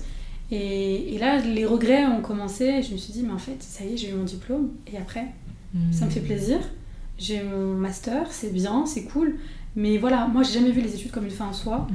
J'ai fait des études, mais j'aurais pu ne pas en faire et je ne me serais pas sentie moins euh, instruite. Euh, mais je me suis questionnée et je me suis dit, ça manque. Ça manque les, les, les rencontres avec euh, mes sœurs au compte arabe, ça manque. Pourquoi en fait le temps est passé Pourquoi j'ai arrêté? Mm. J'ai pas repris. J'ai pas vu ces années mm. défiler. Et ma mère me le disait reprends tes cours, reprends tes cours. Hmm. Et je disais oui, je vais les reprendre et je reprenais chez moi en plus. Mais tu connais les cours à distance, tu fais un peu, un peu et, ça, ça prend pas. Et pourtant, à cette période-là, j'ai étudié l'anglais, je suis partie à l'étranger pour apprendre l'anglais, etc. Hmm. Ma religion, alhamdoulilah, j'ai jamais été euh, détachée.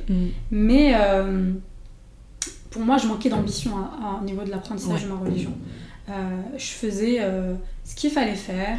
de temps en temps, il y avait des, des pics voilà, de, dans sa foi. Moi, du ramadan, on connaît mais c'était trop, c'était trop la routine en fait. Hmm. Et à ce moment-là, j'avais envie de, de, de, changer en fait. Et euh, on va dire que vraiment le déclic, ça a été la fin de mes études. Les études, encore une fois, bah, c'est bien, c'est un vrai, une vraie ni'ama qu'Allah nous hmm. apporte, mais moi, ça a été aussi bah, une épreuve dans le sens où j'ai pas, j'ai pas, j'ai pas créé ce lien aussi fort que j'aurais espéré. Et c'est vraiment dans la fin de mes études. J'ai beaucoup, beaucoup, beaucoup eu de mal à trouver une alternance. Je m'en suis beaucoup remis en bas. Ça a été une épreuve difficile, l'alternance.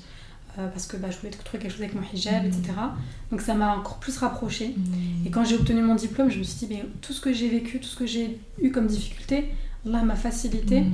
Et puis après, la vie, les épreuves. Mais je dois dire que en ce qui me concerne, l'entrepreneuriat euh, m'a aidé plus que jamais à me reconnecter. Euh, je pense que c'est parce que aussi ça arrivait à un moment de ma vie où j'avais fini mes études, je voulais plus être salariée, j'ai démissionné. Euh, même si j'étais épanouie, mais ça ne me correspondait pas. Euh, je sortais d'une épreuve compliquée.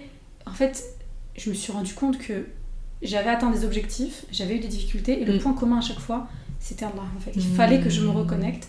Et l'entrepreneuriat, en fait, euh, ça m'a beaucoup apporté parce que bah, je travaille essentiellement avec des femmes musulmanes, même avec des entreprises musulmanes c'est pas un positionnement forcément euh, mm. choisi, mm. mais euh, j'attire les musulmans et ça me dérange pas.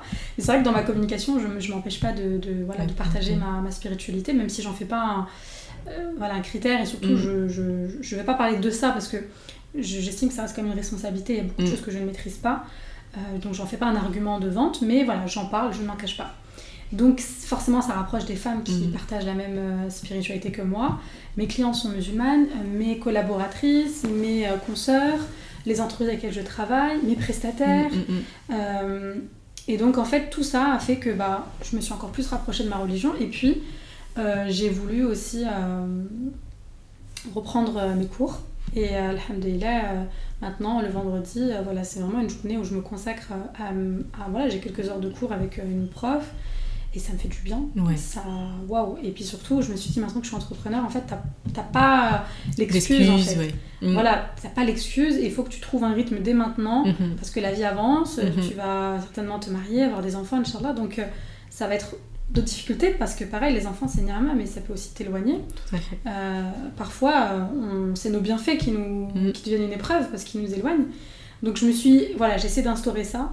Et Alhamdulillah, ça m'a beaucoup apporté et aidé. Hmm. Mais c'est vrai que euh, je suis d'accord avec ce que tu as dit. Euh, des fois, tu peux t'oublier, euh, tu es, es, dans un rendez-vous, tu, tu, tu es en train de travailler, et puis tu t'oublies, la prière est passée. Hmm. ça peut arriver, et c'est vrai que ça, ça, te fait encore plus de. La culpabilité est encore plus forte. Parce que tu dis, j'ai pas l'excuse de oui, je suis au travail, oui, mais mm. là, en fait, mm. t'as pas le choix. Mm, et là, c'est pas ton patron, c'est toi, en fait. Tout à fait. Tu pas fait la cause pour. Euh, donc. Euh, ça se met face en face de tes responsabilités. Je ça pique encore plus. et pour ma part, ça me, ça me discipline à ce niveau-là. Euh, et ça m'aide. Mais faut pas croire que tu entreprends, tu travailles de chez toi, que ton hijab que ça va être ça fait tout tout à fait pas du tout pareil pour vivre dans un vivre dans un pays musulman ça fait pas tout non plus c'est c'est toi en fait. Mm, mm, c'est, mm. toi qui dois faire euh, ce choix. Tout à l'heure, on disait que aujourd'hui, alhamdoulilah, la, la science vient vers nous et c'est bien.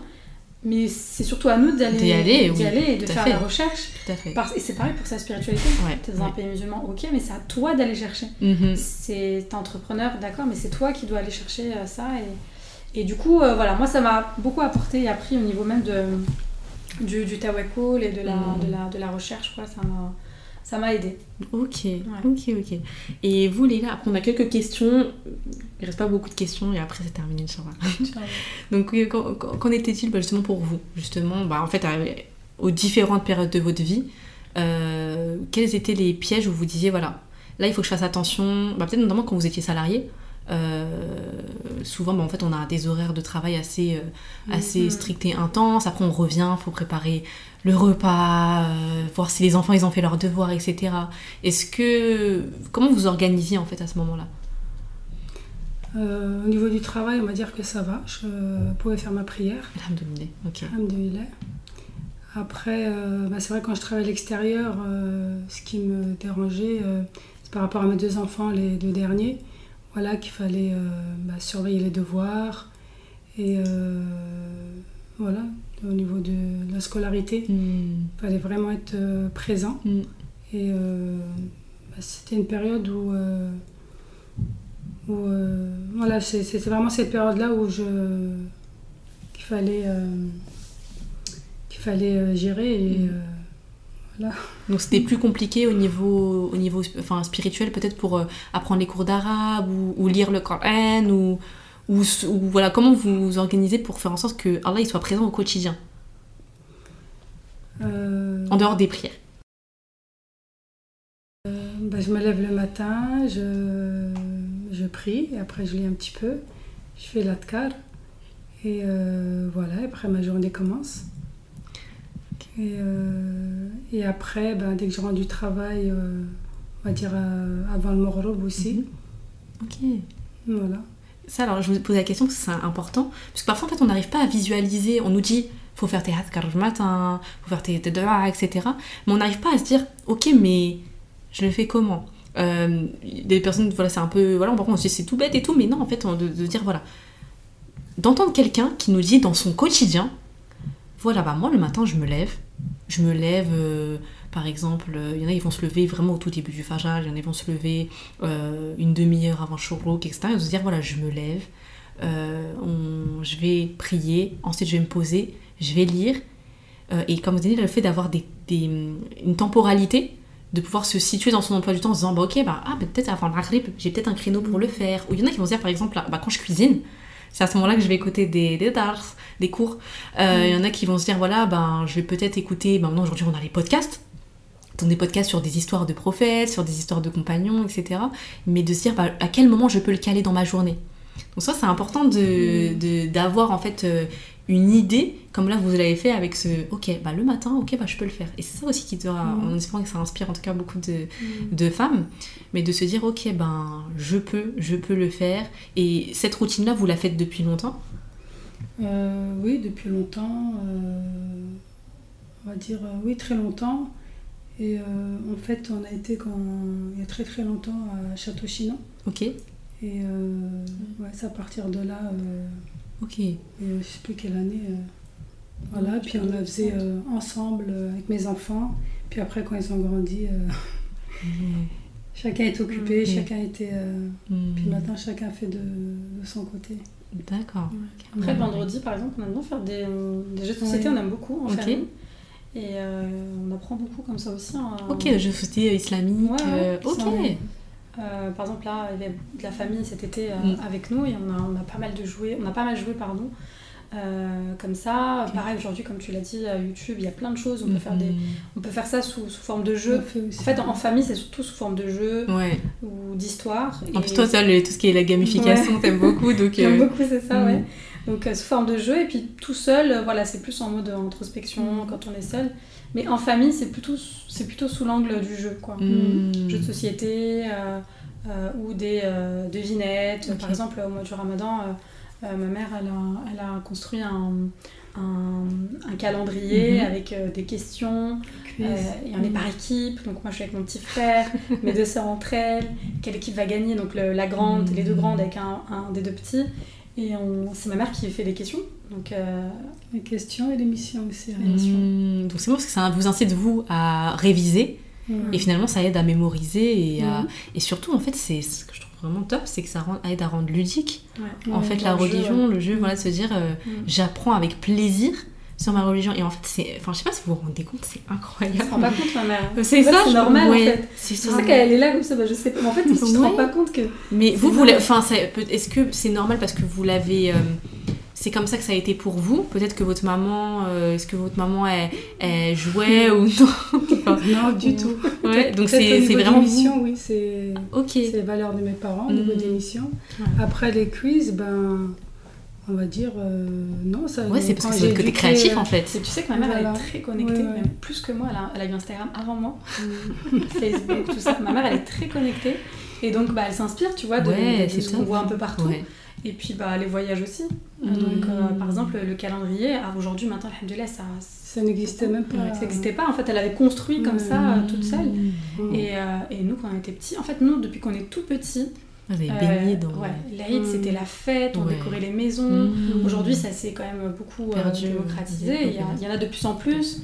Et, euh, et, et voilà, c'est même. euh, voilà, il y a aussi bah, beaucoup de marketing là-dedans, hein, Mmh. clairement. Avant, mais, mais ça. avant, c'était. Je me souviens quand je disais que bah, on a eu des cadeaux pour l'Aïd et tout, les gens étaient euh, choqués parce que ça Ok. se faisait pas en fait. Mmh. Mais toute petite, on a toujours fait l'Aïd comme voilà, une, un autre fête. Mmh. Tout a été toujours Mm. bah, sur le côté ludique et plaisir, Ouais, la ouais. religion. Je voulais Ouais. marquer, euh, Marquer bah, le le Eid, le ouais. grand Eid par rapport à, par, par rapport à Noël. Mmh. Voilà, je voulais vraiment. Qui, Vous avez- qui- c'est- Je comprends quand tu dis Mmh. avant-gardiste. Ouais. Ouais, Ouais, ouais. n'existait pas avant. Non. Mm. Avant, c'était. euh, Même se poser autant. euh, En fait, avoir autant peur de se dire j'ai pas envie que mes enfants ils perdent leur religion. Et ça, c'est beaucoup moins. euh, Pas On peur, de perdre, c'est qu'ils se sentent à l'aise et qu'ils aiment leur Mmh. religion en fait. Qu'ils soient pas frustrés. Voilà, pas Mmh. frustrés par rapport à quand on voit la fête de Ouais. Noël, les cadeaux, les enfants et Parce que c'est, même en tant qu'adulte, moi, Voilà. quand je vois la décoration de Noël, même Ouais, maintenant, ouais. je trouve ça trop beau, C'est enfin, ouais. magnifique, c'est, mmh. c'est féerique, Mm. c'est naturel en fait. Ouais. L'humain, on, on aime le beau, on aime ce Mm, qui, ce qui brille, c'est joli. Mmh. Donc, euh, bah, pourquoi pas le faire pour nous, pour nos fêtes ça. Ouais. Bien sûr, en étant euh, voilà, dans un Mm. certain cadre et pas Mm. gaspiller, etc.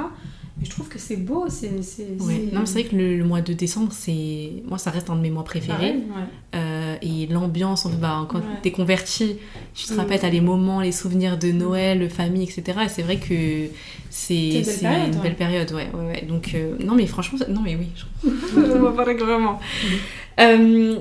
La dernière question que j'ai, c'est dans l'ensemble de la religion, des compagnons, compagnonnes, ou même d'autres histoires de prophètes ou de personnages marquants ou de leçons marquantes euh, en, religion, quelle est la leçon ou l'histoire ou le personnage qui vous a le plus impacté ou marqué jusqu'à aujourd'hui Ou un verset, ou... Voilà.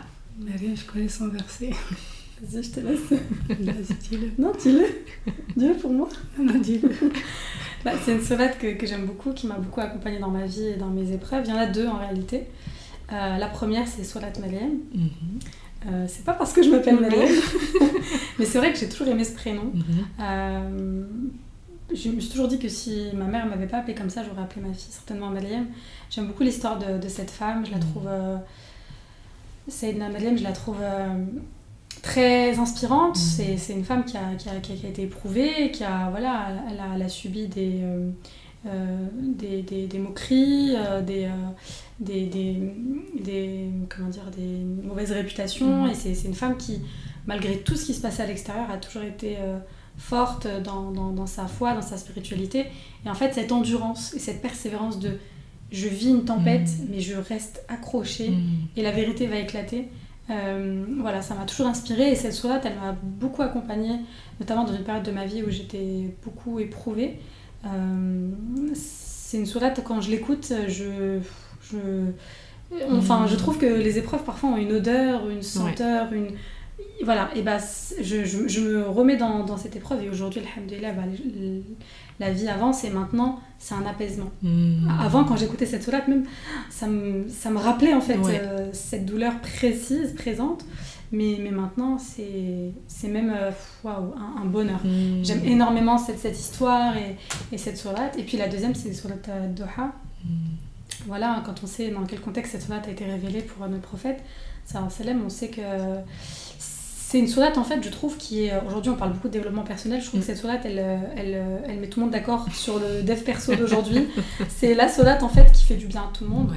Euh, c'est le médicament euh, quand on n'est pas bien, c'est Mm. quand on est dans, dans une déprime, Mm. ou pour les personnes qui vivent euh, voilà, une dépression, qui est une réelle maladie. Mm. Euh, c'est une sourate qui nous rappelle qu'en fait, même le meilleur des hommes a connu la tristesse, la déprime, euh, et, et, et un moment de presque de désespoir, même si c'était un homme, Mm. alhamdoulilah, très optimiste, Mm. mais euh, euh, le prophète sallam était un homme qui partageait aussi dans son histoire sa- ses faiblesses, sa vulnérabilité et ses, ses moments difficiles. Mm. C'est un homme qui a été beaucoup éprouvé et donc euh, j'aime en fait, enfin moi je, je suis très inspirée dans la douleur des gens, dans leurs Mm. épreuves Mm. et pas seulement dans la réussite ou le résultat final Ouais. qu'ils vont partager. Euh, voilà, je m'inspire beaucoup des, des personnes comme ça. Et dans ma religion, bah, il y a plein d'histoires, mais, euh, mais c'est vrai que ces deux sourates particulièrement, Mm. elles ont un effet euh, chez moi. euh, Ouais. voilà. Je les écoute quand je suis triste, je les écoute quand je suis heureuse, je les écoute, Ouais. je les, les écoute et je les lis quand, à tout moment en fait. Mm. Et puis même, c'est vrai que dans sur la tête Doha, ce qui est beau, c'est de se dire, mais en fait, Allah, c'est le Tout-Puissant. Mm. Et qu'il vienne rassurer. Ouais. Tiens, mais en fait, c'est lui notre créateur et il vient nous rassurer en disant je, t'ai- voilà, je ne t'ai ni abandonné ni détesté. Ouais. Alors qu'en fait, il n'a pas de compte à nous rendre, en Mm. fait. Mm. Donc ça c'est ouais c'est en fait ça montre à quel point à quel point il est miséricordieux et et en même temps il nous a créés donc euh, Mm. mais compréhensif et se dire que moi un truc qui me, qui me dit mais vraiment euh, c'est incroyable parce que Iblis même si aujourd'hui il se repentait Allah il agréerait son il agréerait Mm. son, son repentir mais il a tellement d'orgueil qu'il préfère ne pas le faire alors que toute personne qui revient à Allah repentant trouvera euh, une belle issue. Mm. Donc euh, ouais, c'est vrai que c'est une sourate euh, et Maghreb, ouais, en- quand elle est récitée, ah mais elle est Mhm. magnifique. C'est toutes les sourates sont magnifiques, mais c'est vrai, je Mhm. ok. Il y en a toujours une qui nous, par- qui nous Qui parle, parle, en fait, ouais, bien par sûr. rapport à notre histoire. ça. et- Et à différentes périodes de la vie, à période, ouais, euh, bien sûr. Et non, c'est beau d'être accompagné comme ça dans sa vie par des sourates qui nous rappellent en fait une épreuve. Tout à fait. Et puis ce, ce prénom aussi, j'ai toujours dit à ma mère merci de m'avoir appris ma J'ai- J'aime j'aime mon prénom et, et en plus c'est c'est ma, ma grand-mère qui l'a choisi parce que ma- ma mère hésitait entre plusieurs prénoms et, Ok. et Elle ma choix. m'a dit euh, c'était le jour ton accouchement en plus. Ouais. Elle partait à la, à la maternité et elle hésitait entre Soumeya, Mariam et Imouna, c'est ça? Oui, c'est ça. Et Mariam. Et ma grand-mère lui a dit bah Mariam. Heureusement elle a pas dit. Ok. Et eux, en, en ce qui vous concerne? J'aime beaucoup euh, Surat Yassine. Et euh, Surat euh, Laylat al-Qadr. C'est Hmm. des sourates là qui sont vraiment. qui m'ont marqué aussi. sur les prénoms qui sont marqués euh, dans Laylat al-Qadr, c'est bah, depuis toute, euh, toute petite, hein, toute jeune. Hmm. Ah, vous avez déjà Euh, marqué en étant. Oui, toute étant- jeune, toute petite. Euh, Puis bah, je je t'appelle l'avais Leïla, peut-être cette. euh, euh, je l'avais appris Non. pendant le mois du ramadan. Hmm. Euh, très très très jeune, je ne sais plus j'avais quel âge? Pendant la période du ramadan. Moi j'ai le souvenir, dans, dans- petite, d'entendre souvent ma mère réciter cette sourate. Cette sourate-là. Hmm. Et Surat Yassine, c'était, bah, c'est une euh, première grande sourate que j'avais appris euh, à Château Chinois. Et J'étais Mhm. vraiment. euh, bah, déjà, quand on m'avait dit c'était cette sourate-là que tu vas apprendre, et moi je dis mais ils vont bien se C'est impossible. Hmm. Et puis voilà, c'est. C'est une preuve de votre Ouais. détermination et, et même que vous pouviez avoir capable. confiance en. Voilà. Ouais. Ok, ben, vous avez un dernier mot peut-être à dire, un conseil à, à conseiller ou un que vous auriez aimé vous recevoir, euh, ou vous aurez- voilà, il y a quelques années peut-être? Par exemple, si la Myriam d'aujourd'hui et la Leïla d'aujourd'hui devaient retrouver euh, la Myriam d'il y a quelques années ou Leïla d'il y a quelques années, qu'est-ce qu'elle dirait? Qu'est-ce qu'elle lui conseillerait? Euh, qu'on a confiance en moi, que, qu'on me valorise. Hmm. Voilà. que- Vous êtes capable en fait. Voilà, que je suis capable. Ça m'aurait énormément. Juste, euh, même l'investissement, aujourd'hui on en parle beaucoup. Ouais. Ma mère, très très tôt, elle a, elle a pensé investissement euh, Mhm. loin, etc. Hmm. Et ça aussi, c'est quelque chose que tu me disais, c'est que avant, si euh, j'avais eu euh, Ouais. euh, les mêmes informations Mhm. qu'aujourd'hui, ou si toi, enfin moi avant j'étais plus jeune, donc genre, j'avais pas conscience de tout ça, euh, bah, certaines décisions peut-être que tu aurais fait autrement, ou t'aurais, euh, Mm. Donc, de toute façon, on apprend en grandissant. Et, et moi, ce que je dirais à la millième petite, qu'est-ce que je lui dirais bah, que je vais, Qu'elle va vivre plein, plein de choses, des, des belles et des moins, moins, bonnes, des belles rencontres, de très très belles rencontres. et que bah, je, serai, je serai heureuse quand même dans ma vie, je serai accomplie dans beaucoup de choses mais, euh, mais que la vie ne se passera pas comme tu l'as imaginé. et moi, petite, euh, j'étais très. Euh, ce que tu disais tout à l'heure, j'étais très comme ça, à 20 ans, j'aurais ça, 20 ans, mmh. machin, machin. Et, et, en fait, je vais pas dire que rien ne s'est passé comme prévu, mais il y a des choses qui sont passées comme je l'avais imaginé, d'autres choses pas du tout. Et finalement, je trouve quand même mon bonheur dans cela. Mmh. Et je, je, je, je, suis reconnaissante de ça malgré tout. Et, et surtout, je me dirais, ta mère avait raison sur beaucoup de choses. Mhm. Quand elle me disait ne grandis pas trop vite, j'étais très pressée de grandir, j'étais tout le temps pressée de, de, de, devenir une adulte. Euh. donc ouais, sur ça, c'est un conseil qu'elle me donnait euh, mhm. beaucoup. Et puis, euh, et puis de me dire, continue en fait à te faire confiance, continue à te tromper, à vivre des aventures, tu vas vivre plein de choses. Et, et voilà. Mais c'est vrai que, ouais, je... On, se rend pas compte en fait de la vie qu'on vivra plus tard, mais je je me dirais t'inquiète pas en fait. J'avais pas hmm. trop confiance en moi, j'étais, euh, je me comparais beaucoup hmm. euh, et je me dirais euh, voilà et confiance et tu, seras étonné de ce que tu vas faire. Hmm, tu seras vraiment étonné de ce que tu vas faire et ce qui est fou c'est que ma mère avant elle m'appelait post-cassette. Et aujourd'hui, je fais des podcasts. et je parlais beaucoup.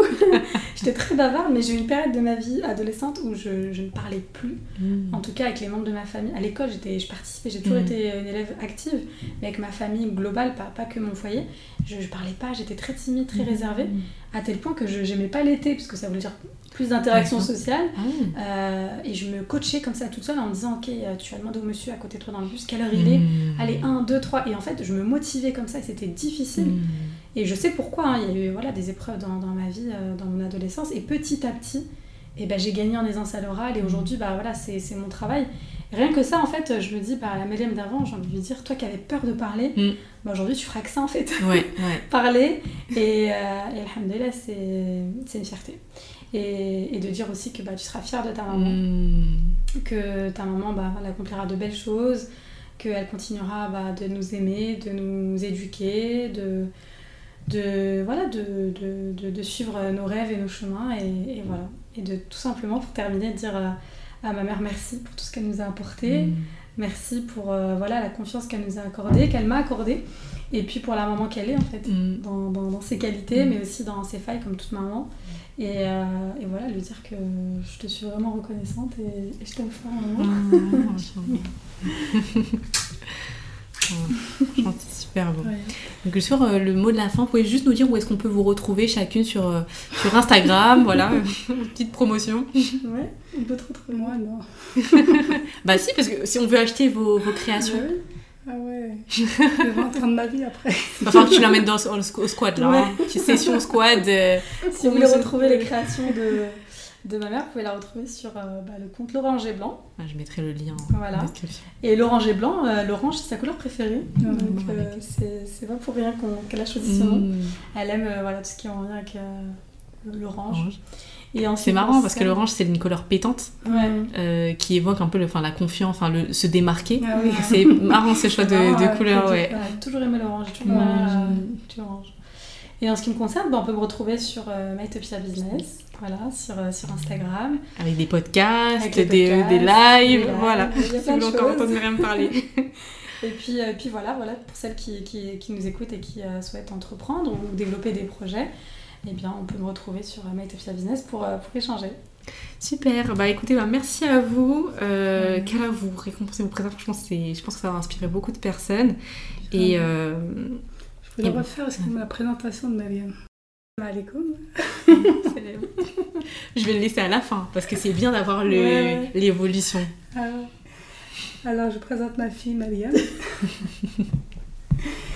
Euh, ma, bah, ma, fille, c'est ma lumière. Mm. c'est mon rayon de soleil. Euh, elle m'apporte beaucoup, beaucoup de bonheur. C'est euh, mon pilier. Et voilà, elle est très studieuse, très à l'écoute. Elle est. elle apporte beaucoup dans, dans, notre foyer. Et euh, qu'est-ce que je pourrais dire d'autre? Euh, Elle est souriante. Et euh, ouais, je suis très très fière de toi en tout cas. Merci. Merci à toi d'avoir écouté cet épisode qui, je l'espère, t'aura plu autant qu'il m'a plu. N'hésite pas à laisser un commentaire sur ta plateforme d'écoute et à mettre une belle note, un petit 5 sur 5 si ça t'a plu à 100%. Également, envoie-nous un message sur Instagram afin de pouvoir commenter cet épisode et nous dire bah, quel effet est-ce qu'il a eu sur toi. Demain, en tout cas si tu écoutes le jour même cet épisode lors de sa sortie, il y aura un after show où, dans lequel sur Instagram on va faire un live en discutant et en commentant et en analysant cet épisode-là. Si tu le regardes toi en replay, il sera disponible sur notre Instagram Les Doués d'intelligence, mais je t'invite à nous rejoindre donc demain aux alentours de 20h, 20h30, 21h pour un live sur lequel on va pouvoir tirer les enseignements qui, proviennent de cet épisode-là. Tu peux également contribuer, donc en description, tu peux aller voir l'Instagram de Myriam et de Leïla pour pouvoir, bah, du coup, pourquoi pas faire appel à elles pour, euh, pour leur service. Et si tu souhaites contribuer à effacer les dettes, à aider des sœurs en situation de précarité, tu as également un lien dans la description afin de pouvoir contribuer financièrement. Je te dis à bientôt pour un nouvel épisode, Inch'Allah. Qu'Allah te préserve.